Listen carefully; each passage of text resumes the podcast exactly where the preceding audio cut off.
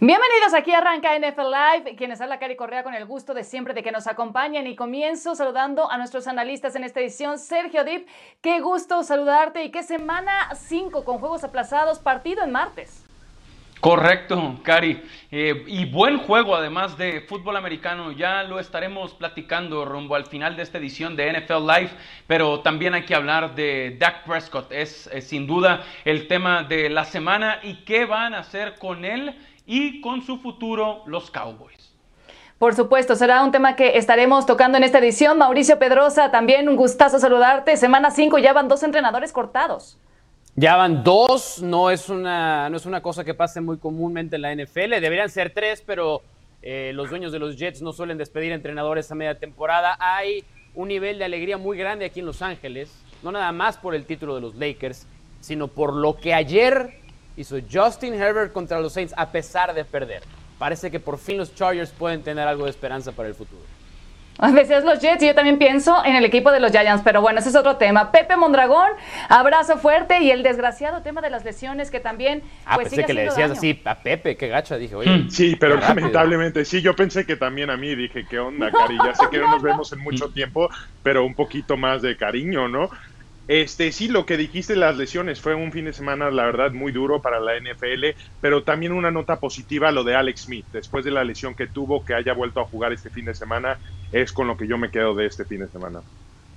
Bueno, señores, pues ya un poco adelantaba Sergio Dib el tema que pues nos ha impactado a todos de esta semana 5 y que también tiene que ver con las lesiones. El coreback de los Dallas Cowboys eh, sufrió una dramática lesión en la pierna derecha cuando fue derribado en un intento de captura durante el partido de esta misma semana 5 ante el equipo de los New York Giants en el AT&T Stadium. La lesión ocurrió faltando alrededor de seis minutos en el tercer cuarto. Fue trasladado al hospital de inmediato e intervenido quirúrgicamente. Así que bueno, la triste noticia es que Dak queda fuera el resto de la temporada y es evidentemente una triste noticia para todo el equipo, así como para el jugador. Escuchemos reacciones de Stephen Jones y de Mike McCarthy al respecto.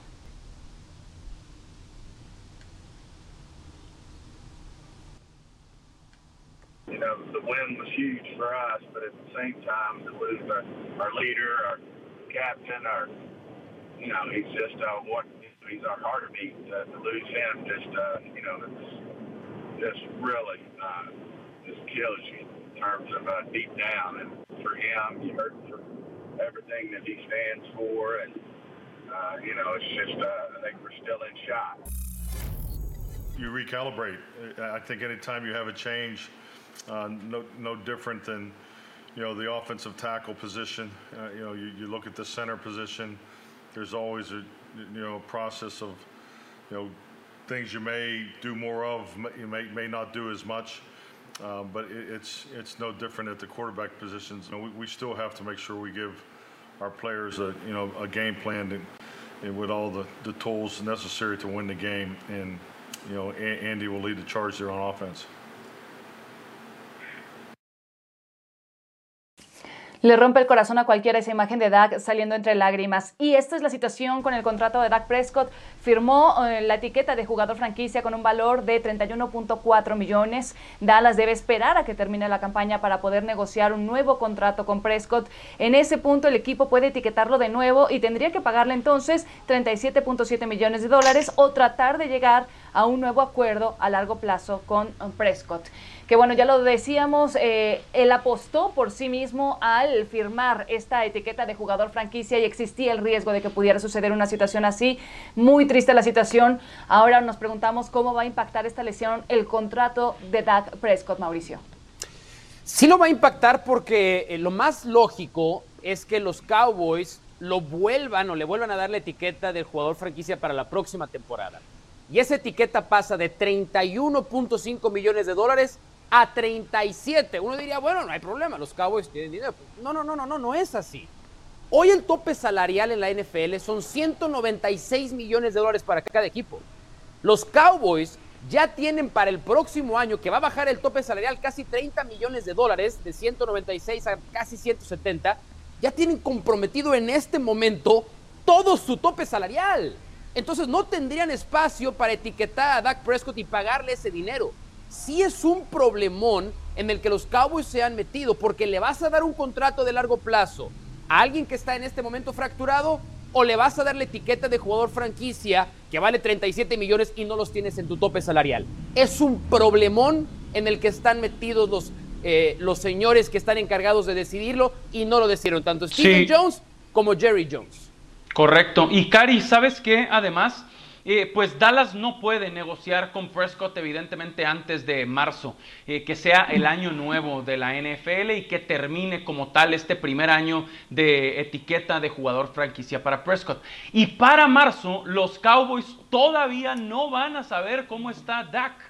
Eh, Prescott todavía no va a estar ni cerca eh, listo eh, para jugar fútbol americano, ni para entrenar, ni para mostrarse.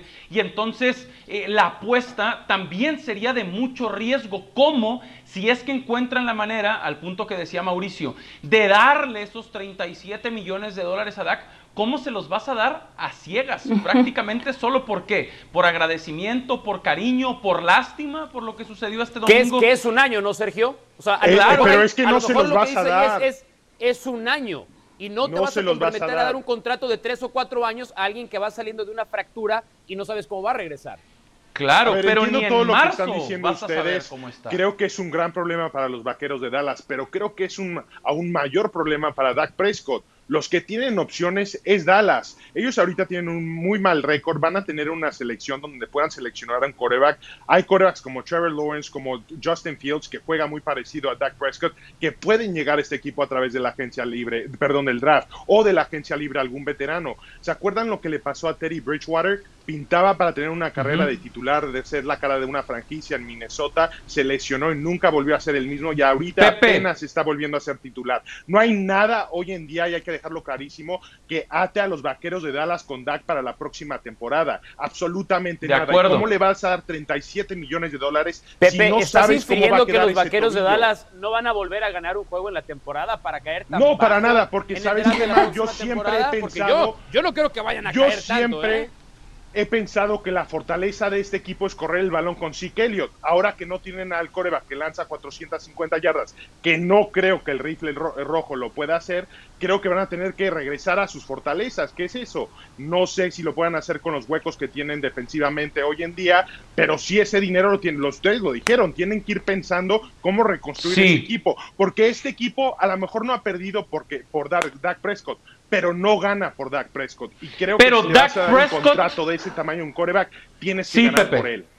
Pero Dak va a tener trabajo en la NFL. Sin duda. Ha demostrado que es un quarterback franquicia. Pero hoy en día no sabemos si va a volver a ser el mismo con esa lesión. Y aunque la familia Jones, señores, ha afirmado que Dak Prescott es el coreback del presente y futuro, lo cierto es que ya habían estado reestructurando algunos contratos para hacer una mejor propuesta salarial y ahora, viendo los problemas defensivos, quizá esa podría ser también una opción para invertir ese dinero. Así que bueno, está por verse lo que decidan hacer las matemáticas financieras de quienes manejan este equipo, pero esta situación nos lleva a recordar lo que sucedió en la temporada 2017, cuando Carson Wentz de las Águilas de Filadelfia llevaba una campaña extraordinaria, candidato a MVP, y sufrió una rotura de ligamentos cruzados de rodilla. Su lugar, recordarán, fue tomado por Nick Foles, quien terminó por llevar al equipo al Super Bowl y ganarlo además a los Patriotas de Nueva Inglaterra con Tom Brady en la ofensiva y siendo además Nick Foles el MVP del Super Domingo. Y así están las posiciones en la NFC Este en estos momentos. Los Cowboys aparecen en primer lugar con marca de 2-1 eh, seguido por los Eagles con 1-3-1 y Washington es eh, tercero con una marca de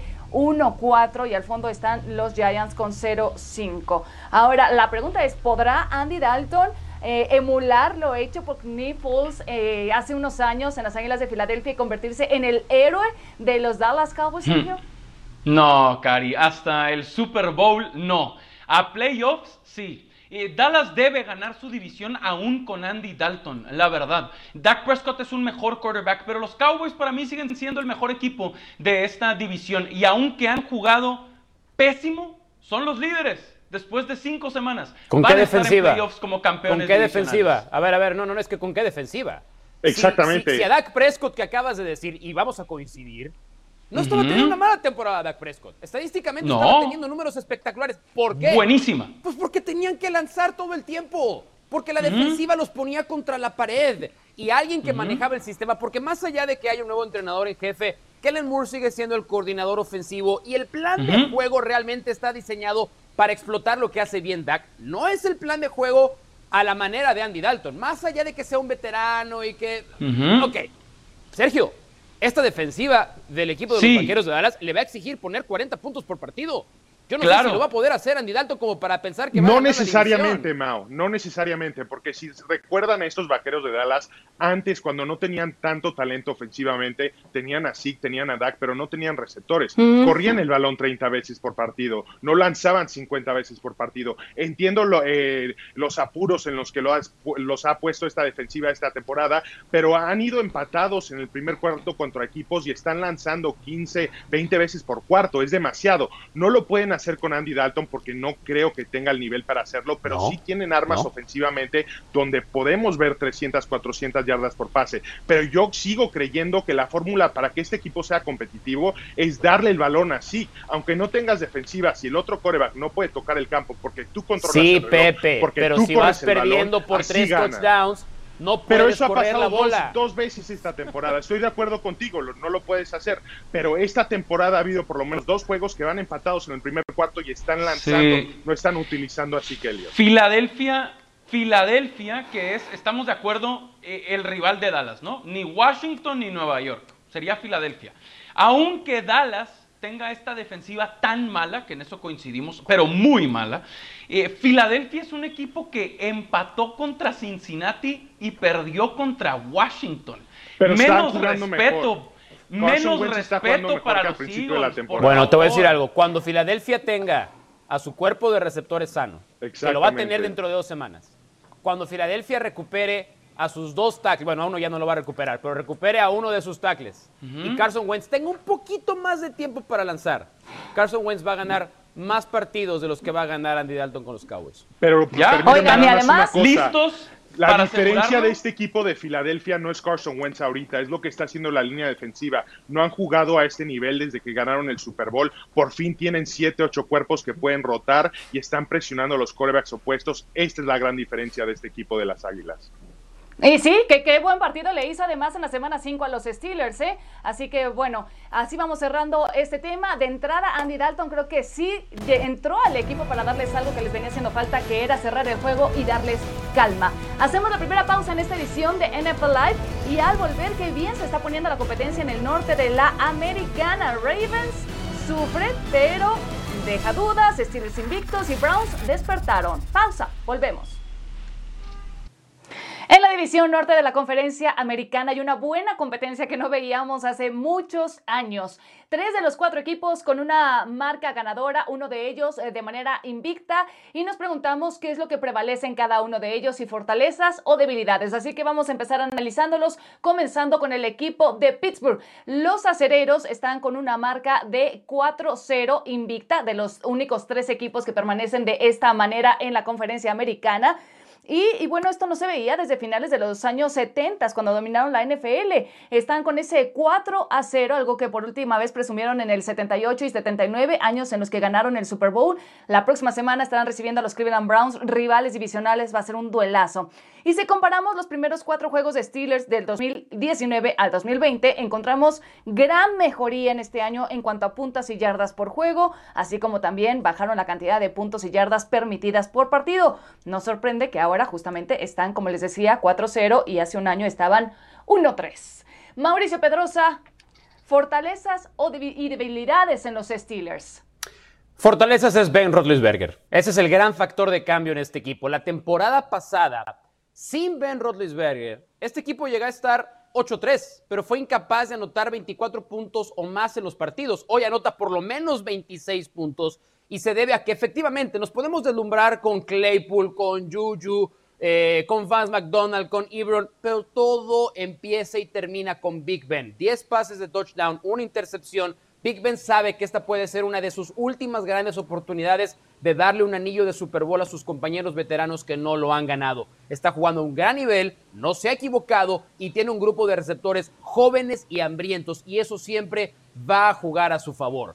Pero en debilidades, hoy los Steelers tampoco nos olvidemos que han enfrentado a cuatro rivales que tienen de manera combinada tres victorias, trece derrotas y un empate.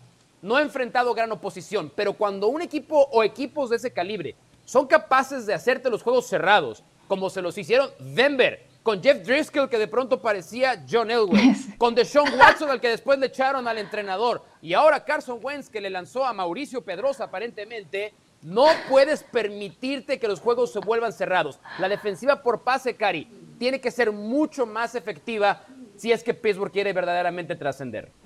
Sí, atención con el trabajo de esos linebackers. Qué sufrimiento. Se mantienen invictos, pero cada partido ha sido de verdad un sufrir interminable. Bueno, hablemos ahora de los Ravens, equipo que tiene una marca de 4 a 1. Solamente perdieron aquel juego frente a los vigentes campeones, los Kansas City, los Kansas City Chiefs. Y bueno, se mantienen eh, de buena manera, de buena marca, pero también dejando ciertas dudas porque eh, Lamar Jackson, su mariscal de campo y MVP de la campaña pasada, no se ha visto tan dominante, obvio, eh, con el comparativo que tenemos de hace un año, solo ha lanzado 949 yardas totales, ocupando el puesto 31 de la NFL. Lamar Jackson ha tenido problemas lanzando pases que estuvieron en el aire 15 o más yardas este año en comparación con el anterior. Bajó su rendimiento en este tipo de pases en cuanto al porcentaje de completos, las yardas por intento, su relación entre touchdown e intercepción, además de su quarterback rating. Deep, ¿qué onda con Lamar Jackson? ¿O Hmm. dónde están esas fortalezas y las debilidades de los Ravens hoy día? Sí hay que ser exigentes a la hora de analizar a Baltimore. Cari, coincido contigo, porque la temporada pasada fueron el mejor equipo de todos en temporada regular. 14 ganados y solo 2 perdidos. Ahora Jackson, si solo vemos que ha lanzado para 9 pases de touchdown y 2 intercepciones, eso parece bueno. Pero sus promedios por juego, Cari, eh, son lo que eh, en lo que ha quedado a deberle a su equipo y a su premio de jugador más valioso de la temporada pasada. Jackson por juego, esta campaña está lanzando para solo 189 yardas.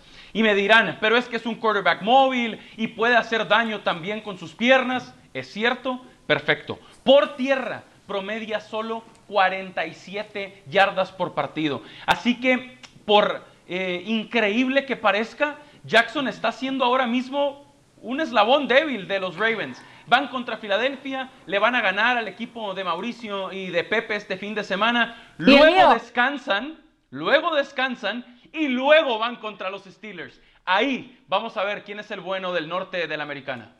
Así es, Sergio. Yo tengo mis dudas. Si se encuentra bien físicamente Lamar Jackson, recordemos que se perdió algunas prácticas por problemas de rodilla, porque no está siendo el, muy, el mismo, parece perdido y es muy inconstante. Y ahora vayamos con el otro equipo también de esta misma división, los Cleveland Browns, marca de 4-1. ¿Escucharon bien? Cleveland Browns, marca de 4 a 1. Eh, esto no sucedía desde 1994.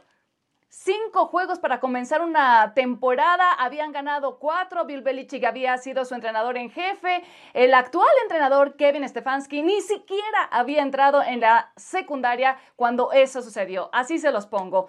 Los Browns terminaron 11-5 esta temporada para llegar a los playoffs y Pepe, obviamente esto ilusiona a todos los fanáticos de los Browns que hace muchísimos años que no veían una cosa así, pero ¿dónde están las fortalezas y debilidades de este equipo? A ver si levantan la mano, porque la verdad no veo muchos, pero la fortaleza de este equipo Yo- es el talento individu- individual que tienen sus armas ofensivas. ¿Por qué digo individual? Porque cuando me refiero al talento individual, estoy hablando de Odell Beckham, de Jarvis Landry, Austin Hooper, David Njoku, Karim Hunt, Dearness Johnson ahora. Tienen casi dos jugadores por posición que podrían ser titulares en cualquier equipo. Tienen muchísimo talento. ¿Por qué no digo el talento colectivo? Porque sí creo que hay un eslabón débil en este equipo y es Baker Mayfield. Cuando le cargan demasiada presión a Baker Mayfield y no puede apoyarse en estas armas que estoy mencionando, la verdad que Cleveland no sabe ganar. Y los dos jugadores más importantes de estas armas que te acabo de mencionar son Karim Hunt y Dearness Johnson en este momento. Antes Nick Chubb, pero ahorita Karim Hunt y Dearness Johnson tienen que promediar esas 188 yardas por tierra para que este equipo pueda generar esos espacios con los receptores que tienen. Y eso es algo que Kevin Stefanski está haciendo muy bien. Es prácticamente la misma ofensiva que vimos en Minnesota el año pasado. Y ya se los decía hace unos minutos, qué interesante porque en la semana 6 se van a estar enfrentando a los Steelers, va a ser un partidazo divisional. Vamos a ver qué es lo que dice nuestro eh, Football Power Index de ESPN. Bueno, los Ravens aparecen como los favoritos para ganar el título de esta división, la AFC Norte, de acuerdo a este algoritmo especializado con el 68%. Le siguen los Steelers con el 20%, Browns con el 12% y, bueno, Bengals. De Bengals mejor ni hablamos porque pues no llegan ni al 0.1%. bueno, señores, siguiente pausa en NFL Live y al volver, overtime en Monday Night Football. Ya volvemos para platicar lo sucedido en esa victoria sufrida, pero victoria al fin de los Santos de Nueva Orleans y qué pasó con Drew Brees.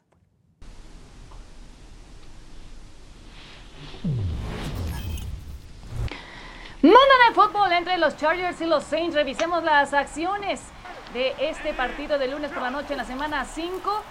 Nos vamos con imágenes primero de los mariscales de campo, el novato de Oregon, Justin Herbert, amenazando en zona de gol, lanza su ala cerrada Hunter Henry y ahí estaba la primera anotación. Vayamos al último cuarto. Drew Brees, pase profundo encontrando a Jared Cook y se mete a las diagonales, Sergio. Sí, con esto lo empataba Nuevo Orleans era un buen regreso en la segunda mitad del equipo local, pero vendría la noche histórica de Herbert. Y ahí está Herbert, se prepara, lanza y encuentra a Mike Williams, Mau. Sí, Mike Williams que fue decisión de último minuto que jugara con toda la lesión. Herbert y Williams, sin Keenan Allen lesionado, le dieron muchos problemas a los Saints. Correcto, y luego Tyson Kill bajo centro buscando empatar el touchdown para empatar de nuevo el marcador Pepe de infarto de infarto, el, el cuchillito hacele todo. ¿Y qué tal Justin Herbert otra vez con Mike Williams, que estuvo por todos lados este receptor? Correcto. Y luego, desgraciadamente, lo que le sucede al pateador de los Chargers, ese intento de 50 yardas es malo, pega en el poste, sale. Y yo creo que no pudo dormir esta noche, tremendo, lo cual iba a obligar a que nos fuéramos con ese empate a tiempo extra, Mau.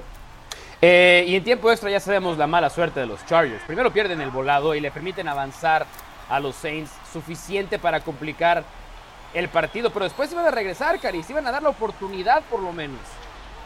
Exactamente, en situación de cuarta y siete, Herbert lanza conectada con Williams, pero no sería suficiente para el primero y diez, así que de esa manera agónica, dramática, los Saints se quedan con la victoria en su casa 30-27 sobre Los Ángeles Chargers. Bueno, pues así entonces el partido de lunes por la noche Justin Herbert se convirtió en el coreback con más pases en un partido en la historia de Monday Night Football, con cuatro frente a los Saints. La marca anterior de tres pases de touchdown la compartían Dak Prescott, Gene Smith y Dan Marino. Deja buenas, gratas sensaciones Justin Herbert, este novato. Y del otro lado, en el lado de la veteranía, eh, Drew Brees, quien ha sido muy criticado esta campaña por una baja rendimiento, habló acerca de cómo se han complicado ellos mismos los partidos. Escuchemos. You know, we shouldn't shouldn't have had to mount the comeback we had to mount in order to win this game. Um, but at the end of the day, these are these are growing experiences. These are learning experiences. To have wins like this, you know, where you really have to to fight to win, you know, just like we did last week to overcome that 14 point deficit. Tonight to overcome the 17 point de- uh, deficit. You know, these are this is how you grow as a team. This is how you you know become battle tested, and I think it pays dividends as you move along here. ¿Quiénes son en realidad estos santos de Nueva Orleans? Porque siguen dejando muchas dudas, Sergio.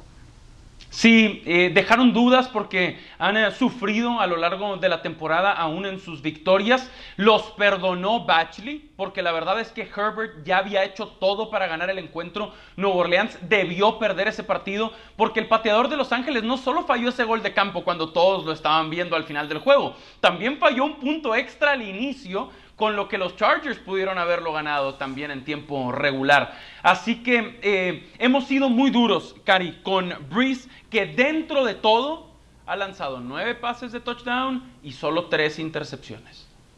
¿Sigue siendo el rey del sur de la Nacional, Pepe? Sí, hoy en día lo son. La verdad es que no hay nada diferente de este equipo que estamos viendo hoy en día al mismo que vimos los últimos tres años. ¿Qué pasa ahorita que tu receptor de 1.95 que mueve las cadenas no está jugando y las carencias son evidentes porque dependes demasiado en Alvin Camara, de vez en cuando te puedes apoyar un poco en la Murray, pero estos pases cortos, mover la ofensiva así poco a poco como lo ha hecho Breeze esta temporada, es lo que vienen haciendo ya las últimas 3, 4 temporadas. Si vamos a ser muy exigentes, como dice Sergio, sí hay que criticarlos porque de esta forma no van a llegar a este siguiente paso que quieren llegar, que es el Super Bowl. Siempre estamos hablando de que los Santos son contendientes al Super Bowl, pero con lo que estamos viendo esta temporada, que dependen solamente de un hombre como receptor y también este, tienen que apoyarse pues demasiado en Alvin Camara. Receptor es de la muy liga, difícil. Pepe. El mejor receptor de la liga, pero cuando lo sacas, Pues sí. eh, como en su caso con Antonio Brown, se convierte en una ofensiva un poco inoperante y, y Breeze le cuesta es que- mucho encontrar esos huecos. Bueno, ayer, ayer, ayer, este, receptores. em- a ver, Emmanuel Sanders se ha convertido en un buen quarterback va a relevo. extrañar al mejor Sí, receptor. Pero, pero a ver, ayer Emmanuel Sanders acabó con 122 yardas, el juego pasado Sí. 93, el anterior 56. Era evidente que con un poco de tiempo Emmanuel Sanders iba a convertir en una respuesta. Pero, pero vamos un poquito Claro. con calma con los Saints. A ver, los Saints no sabemos cuál es su techo. Yo creo que este puede ser el techo de los Saints. Van a ganar muchos partidos así, de una sola posesión, teniendo que venir de atrás. Y yo veo a los Bucks que conforme avance la temporada, recuperen a Godwin, Evans Ojalá. se ponga más sano. Eh, eventualmente Gronk tendrá que entrar en acción a partir de la semana 10, me imagino. Eh, Va a ser un mejor equipo. Para mí el mejor equipo sigue Sí. siendo los Bucks. Es mejor defensiva incluso la de Tampa Bay. Yo veo a Tampa Pero Bay a incluso de la forma que a protegieron a Santos Brady contra este frente. No tan alto, ¿eh? Yo la verdad coincido contigo, creo que ofensivamente los Bucaneros van a ser la mejor ofensiva de esta división, por lo mismo que acabo de comentar, dependen demasiado en dos jugadores fuera del coreback, pero defensivamente sí creo que Nuevo Orleans está jugando de tal manera que pueden incomodar a los otros corebacks de la división, en especial a Tom Brady, que la verdad sí tiene muchísimo talento con los receptores y las alas cerradas, Pues a pero esa, a esa defensiva le han ofensiva. hecho 24, pero no 30, tiene línea 29 ofensiva. y 27 puntos. Un coreback No, no tuvieron para respuesta para pases Cameron Jordan el primer partido. O sea, Cameron Jordan ahí va a está seguir. jugando la defensiva tampoco. No, A no, ver, señores, para nada. nos- pero siento- estoy hablando de los siento que nos estamos centrando uno mucho. Nos estamos centrando mucho en la división, por supuesto, yo también lo mencioné, el sur de la Nacional, pero hablando también, eh, siempre mencionábamos a los Saints como contendientes en la Nacional, es decir, en toda la conferencia, y nos estamos olvidando de que también ahí están los Packers y los Seahawks, que cómo se han Sí, visto. Claro. Sí. No, Y los claro, Rams. muy bien. Y los Rams. Green, O sea- Bay, Green Bay y Seattle hoy son los equipos a vencer porque San Francisco se ha caído claramente entre lesiones y bajas de juego porque ya regresó Garoppolo. Pero ya entonces, ¿dónde, dónde queda Nuevo Orleans? Eso es lo que yo estoy diciendo. A mí no me han Pues demostrado que han dado ese siguiente paso para ser el equipo A ver, favorito. pero es, muy, es muy contendiente de la sencillo. Nacional. Es muy sencillo. ¿Los lo Saints son mejores medir. que los Packers hoy? No. ¿Los Saints No. son mejores que los Seahawks hoy? No. ¿Los Saints son mejores que los Rams hoy? Hoy no. no. Lo sé. Exacto, pero dudas. tampoco mañana, Sergio, porque sigue Es que siendo no la misma está fórmula. el mejor receptor de la liga, no los podemos medir todavía. Digo, si le lanzan el balón 20 veces por partido, cualquiera podría tener esos números. No lo estoy despreciando, porque es Pues, un gran talento, pero no puede sí defender es. toda una ofensiva en un jugador. ¿Sabes qué, Sergio? Es que ni siquiera es Michael Thomas. Es Drew Brees. O sea, yo creo que es muy fácil esconder el No. decir, Drew Brees no está en, Drew Brees no está en un gran nivel. No hay ningún problema en Estoy admitirlo. de acuerdo. No es, Y no, no es tendría su por carrera, qué estarlo. Entonces, tú puedes tener a Michael Thomas y a Jerry Rice, pero si Michael Thomas va, a- va a estar recibiendo pases de 5, 7 yardas, eventualmente eso lo puedes contener. No. Y cuando Drew Brees tenga que es arriesgar a hacer algo más, las defensivas van a ser capaces de pararlo. Esa es No. la gran diferencia con o sin Michael Están Thomas. menospreciando a Drew Brees. No, para Sí, nada. sí, juego, exactamente, sí. Tiene 41 No, no, no, no. años. Exactamente, está, está, en, su mejor, en, en mejor su ni- en su mejor nivel posible. Es imposible pensar que Drew Brees va, a me- Pues va a ser mejor el próximo año por su Y edad. ustedes Esto lo es lo que tiene Nuevo Orleans. Claro que No, pero ya pasó. Te voy a decir que nosotros no estamos ninguneando a Drew Brees. Drew Brees está ninguneando su propia Claro que ofensiva. no. Drew No Brees tiene- está limitando. No. El, el- el mejor receptor de los Saints hoy en día es quién? Hoy en día es Alvin Camara. Sanders. Es un Sí. corredor. Porque Y cuando vuelva Michael Thomas- de tres, cinco, Pero, pases bueno, pantalla, pero esa pases no es culpa escape. de Drew Brees. y Ese es cuando el sistema que ha dado Sean Michael Payton los Thomas- últimos años. cuando Pero siguen Michael siendo sus Thomas, pases de las 10 yardas. Es lo que está diciendo. Mao. No, para nada, Sergio. Han jugado No a lo se mismo los últimos que- cinco años. Ustedes A ver, saben señores, que cuando No te hagas el que no Thomas- entiendes tú, más bien. No, y es que luego va a estar Thomas, va a estar Sanders, va a estar Cook, más Alvin Kamara, más Latavius ¿Sabes, Latavius ¿sabes qué es lo más dramático de Lo esto? necesitan. Espera, hay un tema dramático aquí que no nos hemos dado cuenta. Sergio Deep piensa que Drew Brees está en un mejor momento que Tom Brady. Algo que yo jamás pensé No. que íbamos a acabar en No. este programa. No Se es le ha eso. caído Tampoco No es eso. dijo eso. Se le ha caído No, nunca lo dijo. a Sergio es No, se le fue. Yo No. tengo a Tampa Bay. le fue, se le yo tengo a Tampa. Bay, pero soy tan objetivo penoso, y tan penoso. imparcial. Penoso. Objetivo e imparcial, Ah, aunque la sí. gente crea lo contrario, que aunque tengo a Tampa Bay en el Super Bowl, pido más respeto para Drew Brees. Por favor. No, El respeto ahí está. Hombre, El respeto te lleva al Salón de la de. Fama, pero no gana, no gana anillos el respeto, Sergio. Bueno, pero lo que sí les digo es que los dos equipos, los dos mejores equipos de la Nacional y realmente contendientes, sí tienen a sus mariscales de campo en su mejor nivel. Así que entiendo perfecto lo que quería decir Sergio Dip y después lo que quería defender nuestros otros analistas Mauricio y Pepe. Así que, bueno, ahí dejamos la discusión. Y vamos ahora a hablar de los Raiders, porque los Chiefs tenían marca también invicta. De hecho, tenían 13 partidos sin conocer la derrota.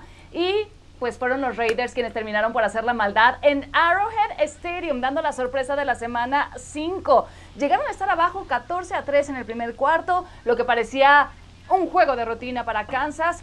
Y Derek Carr lanzó para 347 yardas, 3 touchdowns al llevarse el duelo ante Pat Mahomes. Antes del triunfo de el domingo, los Raiders sumaban siete derrotas consecutivas en Kansas City. Entre el 2007 y el 2012 sumaron seis triunfos al hilo en esa ciudad y en el 2000 y 2001 también hilvanaron triunfos con John Gruden como su entrenador en jefe. Y entramos así a nuestro segmento de pánico o paciencia. Pensemos en, en este equipo de los Raiders en el AFC Oeste.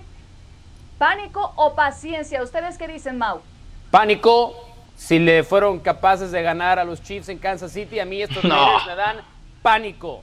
Discúlpame Gruden, discúlpame Carr, discúlpame señor Davis y sobre todo discúlpame John Sutcliffe. Si le pueden ganar a los Chiefs en Kansas City, Sabía. le pueden ganar No. a Sabía que ibas a decir discúlpame. John. Claro que no. Paciencia, Cari, por favor. Este fin de semana van a descansar. Perfecto. Y luego No van contra los Browns. Los Raiders son ese equipo tan impredecible que así como ganó en Kansas City, puede perder en Cleveland. Paciencia, por favor. Sí, el equipo bipolar de la NFL. Ahora resulta que cualquier equipo le gana a Kansas City, ya sea el mejor equipo de la NFL, como el año pasado. Lo dijiste bien, cualquiera, un Paciencia. cualquiera. Sí le pueden ganar a cualquier equipo como cualquier otro equipo, pero no, paciencia ahorita, les falta mucho a estos Raiders, pero sí van a competir, dos, tres años. Bueno, y ya que estábamos hablando de los Chiefs, cam- vigentes campeones, ahora hablemos de los subcampeones de la liga, porque la caída ha sido estrepi- estrepitosa. Sabemos que también tienen muchos lesionados, pero perdieron y además sentaron a Jimmy G. eh, que además, eh, pues recordamos que Jimmy Garoppolo había regresado luego de dos semanas por una lesión de tobillo que estuvo fuera y tuvo una reaparición para el olvido. Completó solo 7 de 17 intentos, 77 yardas, con dos intercepciones antes de ser enviado a la banca. Humillante derrota en casa 43-17. Y repasemos la lista de lesionados de San Francisco. Garoppolo, pues ya vimos, no está recuperado al 100% del tobillo. Tevin Coleman y Jordan Reed están lastimados de la rodilla. Mismo caso de Jalen Hart, Solomon Thomas, Nick Bosa. Ezekiel Ansett DeFord eh, tienen problemas en el cuello, eh, Nolan Alexander en el tobillo y Richard Sherman en la pantorrilla. ¿Pánico o paciencia la temporada de San Francisco, Mauricio? Pánico, que más allá de las lesiones y la manera en la que como han perdido, me preocupó lo que hizo Kyle Shanahan y me preocupó lo que dijo Kyle Shanahan cuando dijo, tal vez me equivoqué, en- me, me precipité en poner a Jimmy G. ¿Perdón? El entrenador en jefe de una franquicia como los 49ers cree que se arrepintió de haber puesto su quarterback y luego lo sacó. Sí. Ahí me parece que hay una falta de control terrible y más allá de control, una falta de confianza en su mariscal de campo franquicia. Y eso a cualquier equipo le debe provocar muchísimo pánico. Pepe, Bueno, eso no, no es nada nuevo. La verdad que la falta de confianza en Garápalo siempre ha estado ahí. Es pánico total, porque como dices, fuera de las lesiones, el calendario que se viene es mortal. Contra los Rams, contra los Patriotas, Seattle, Green Bay, contra Green, eh, perdón, contra los Saints, contra Rams y contra Buffalo. Puede ser que este equipo de San Francisco no gane un partido en un buen rato. ¿Y Sergio? Coincido, eh, coincido. Eh, los próximos tres partidos los veo perdiéndolos contra los Rams, aunque sea en San Francisco, y después en Nueva Inglaterra y en Seattle. Si Ryan Fitzpatrick les lanzó 350 yardas y tres pases de touchdown a lo mejor que tenía el equipo, que era la defensiva, cuidado, pánico, pánico en la bahía. Y es que sí, señores, los Dolphins se vieron dominantes a la ofensiva y a la defensiva. Sí, los Dolphins con tres robos, eh, cinco capturas y una actuación casi perfecta de Fitzpatrick. Increíble, pero cierto. Nos vamos a la siguiente pausa en esta edición de NFL Live y al regreso, ¿quiénes nos han quedado a deber en lo que va de la temporada y quiénes han sido la grata sorpresa? Volvemos para analizar a los nuevos favoritos en la NFL temporada 2020.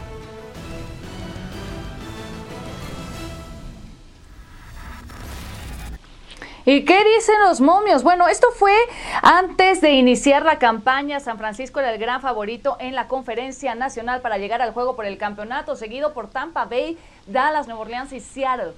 Ahora revisemos cómo se han movido las apuestas. En la actualidad, Seattle es el favorito número uno, seguido por Green Bay, Tampa Bay, Los Ángeles y Nueva Orleans. Señores, ¿quiénes han decepcionado más en esta conferencia la nacional? Pepe. San Francisco, que no creo que sea su culpa por las lesiones y las situaciones que se han dado, y Atlanta, no me puedo sacar la espinita que traigo en el alma por mm. Atlanta. La verdad que pensábamos todos que tenían un buen proyecto con Dan Quinn, con este también Dimitrov, que lleva ahí ya 12 años llevaba en el equipo, y ahora parece que es una reconstrucción total. No sabemos ni siquiera si Matt Ryan va a estar en el equipo el próximo año. ¿Y qué me dices de los Vikings, Mauricio? Que no tenía muchas esperanzas en ellos. Eh, nueve de once titulares defensivos eran diferentes, son diferentes y esa era la fortaleza de su equipo. No, son los Cowboys, no nos hagamos. O sea, la gran decepción son los vaqueros de Dallas. Siempre hubo gente que puso los vaqueros de Dallas llegando al supertazón, por amor de Dios. Y después de ver esa defensiva deben estar dándose de tumbos. Los Dallas Cowboys es la yo me eh. decepción de la temporada, no sin es cierto. duda. No es cierto, no es cierto. Claro que hay dudas con esa. No, no, no. Eh, antes que los Cowboys, lo que dijo Pepe es lo de San Francisco, es la decepción principal. Todo mundo puso a San Francisco otra vez como el Power Ranking. Pero más situacional, número uno, habla por sembrado número uno previo al inicio de la temporada en los Power Rankings de la Nacional. Claro que es San Francisco. En ese equipo sabemos que hay una cantidad impresionante de lesionados que acabamos de repasar. En el caso de los Cowboys, bueno, y aún así, pero no puede ser. Pero, pero ya era decepción antes, Cari, ¿eh? Antes, antes de la desafortunadísima lesión de Dak, claro. ya la temporada de Dallas era desastrosa, abismal, grotesca. Dallas... Asquerosa. Dallas, los, los refuerzos Dallas, que trajo Dallas no sirvieron para nada. Dallas no estuvo en postemporada. No Dallas no estuvo en postemporada el año pasado. Es Dallas. San Francisco estuvo en el Super Bowl. Son los vaqueros de Dallas. Hay que mantenerle su esta, Son los Dos vaqueros ganados y tres perdidos. San Francisco. A ver, vayamos mejor con los favoritos, a ver si ahí sí terminamos por ponernos de acuerdo. Ahora arranco contigo, Sergio. ¿Quién es el favorito en la Nacional? En la Nacional, hoy Green Bay. Eh, allá arriba está en la conversación con Seattle, con lo bien que está jugando Russell Wilson, pero no creo que alguien pueda descartar a Aaron Rodgers porque le ha ido mejor a la defensiva de los Packers. Esa es la gran diferencia. Seattle tiene muchas dudas para defender el pase. ¿Coincides, Pepe? Totalmente, creo que son los dos mejores equipos de la conferencia, pero tengo que mencionar a los Rams, creo que son unos de esos equipos que le pueden ganar a cualquiera en la conferencia, si se meten a postemporada van a ser muy peligrosos.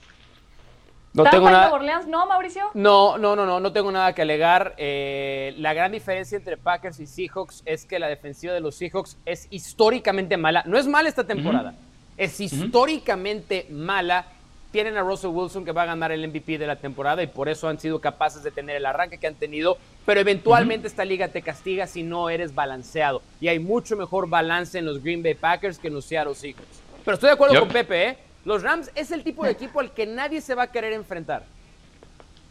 Correcto. Bueno, señores, eso fue la nacional, donde tenemos eh, dos equipos eh, invictos. En Americana hay tres, que son los Steelers, Bills, Titans. Estos dos últimos que se estarán enfrentando esta misma noche y que, bueno, pues ya nada más quedarán dos equipos también invictos en Americana. Así iniciaron los momios en la Americana. Kansas City era el gran favorito para llegar al juego por el campeonato antes de iniciar la campaña, seguido por Baltimore, Pittsburgh, New England y Buffalo. Y ahora, ¿cómo está la situación?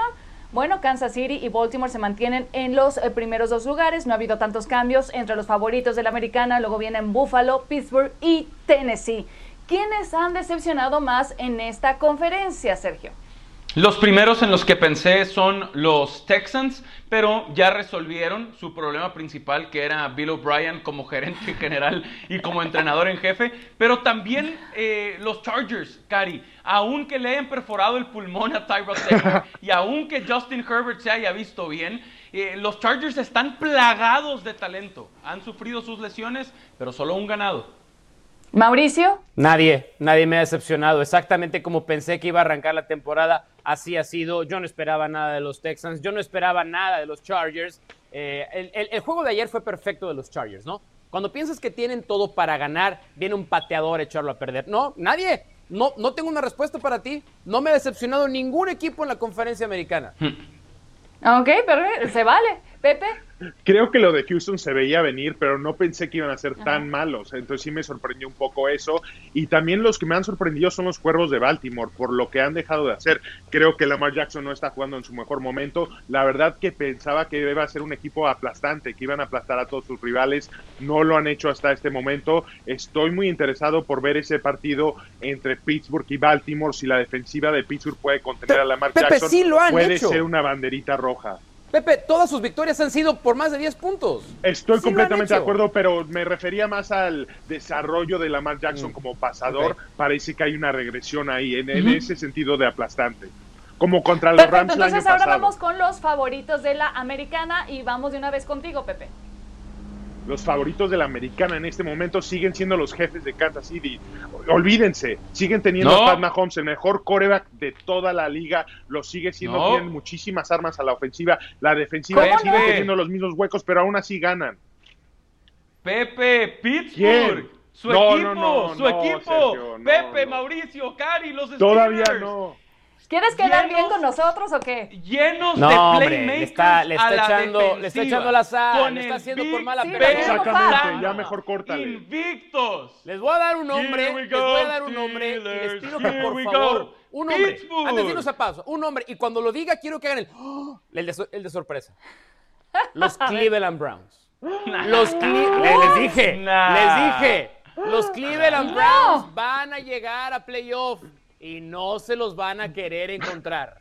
Kevin Stefanski desde hoy lo corono como el entrenador del año. Yo sí quisiera jugar contra Cleveland en playoffs. Claro que sí. Prefiero a Cleveland que a Kansas City. no lo van a querer. Que a Baltimore. No van a querer a Baker Mayfield. Claro que sí.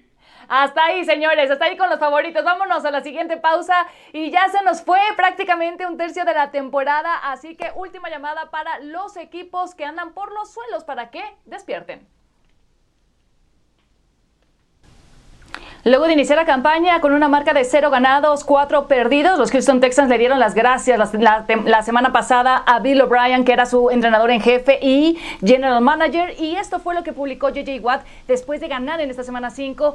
Diversión finalmente obviamente se presta a ciertas interpretaciones, mensaje quizá directa a Bill O'Brien. Y el entrenador de los Atlanta Falcons, Dan Quinn, y gerente general eh, Thomas Dimitrov también fueron despedidos luego de ver a su equipo con una marca de 0-5 por primera vez desde 1997. Así que dos entrenadores en jefe cortados luego de cinco semanas. Texas son Falcons, ¿quién puede salvar la temporada? Caballeros, arranco contigo, Sergio. Para mí, Houston, Cari, y la va a empezar a salvar porque están felices con Romeo Crenell, entrenador en jefe interino de 73 años, histórico, y están encantados con él y siguen teniendo talento, sobre todo a la ofensiva. Los dos equipos tienen talento en sus rosters, Mauricio. Sí, pero la división le ayuda más a Houston que a, que a los Falcons, porque hoy los Falcons tienen que ver que incluso Carolina está jugando mejor que ellos, ni hablar de Saints y. Eh, hay que ver cómo van a rescatar los Titanes de Tennessee la temporada después de los partidos que van a dejar en el camino. Y es una complicación muy importante arrancando la temporada. Yo creo que los Texans lo pueden hacer. Pepe. Houston no lo puede hacer porque para ellos rescatar la temporada sería de alguna forma meterse a postemporada por las expectativas que tenían. Imposible. Es Atlanta porque ellos pueden rescatar lo que es el equipo. Si logran cerrar bien esta temporada, pueden rescatar a Matt Ryan, a Julio Jones y mantener esa base de ese equipo junta para la próxima temporada. Bueno, señores, hasta ahí dejamos este tema. Ojalá que haya un repunte, algo mucho más decente como marca que dejen en esta temporada ambos equipos. Pausa y ya volvemos con el último bloque de esta edición de NFL Live.